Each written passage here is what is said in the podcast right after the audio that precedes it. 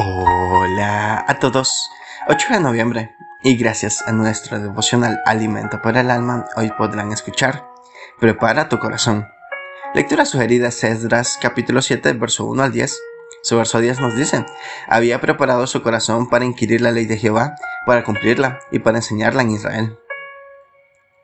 Nuestra cultura latinoamericana es emocional Claro que esto varía de un país a otro, pero si eres del Caribe, como es mi caso, te darás cuenta que somos fuego. Nuestros colores, manera de expresarnos y nuestro cantado es particular.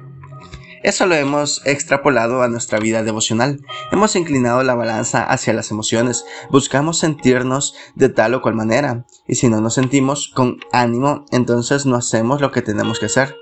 Para tener una vida devocional sana, tenemos que partir de dos grandes pilares, la oración y el estudio de su palabra.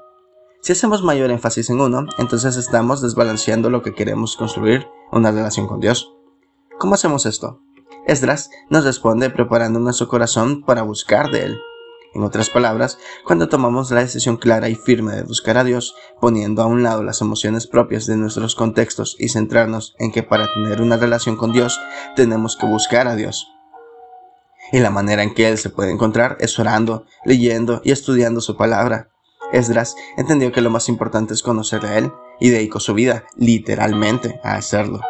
De hecho, él es considerado como uno de los pilares que dio forma a la estructura religiosa judía que conocemos hoy, no por sus logros empresariales, académicos o de familia, sino porque un día tomó la decisión de preparar su corazón para buscar a Dios. Devocional escrito por Josías Ortiz González en República Dominicana. Preparar tu corazón para buscar a Dios es una decisión a tomar hoy. Muchas gracias por escuchar.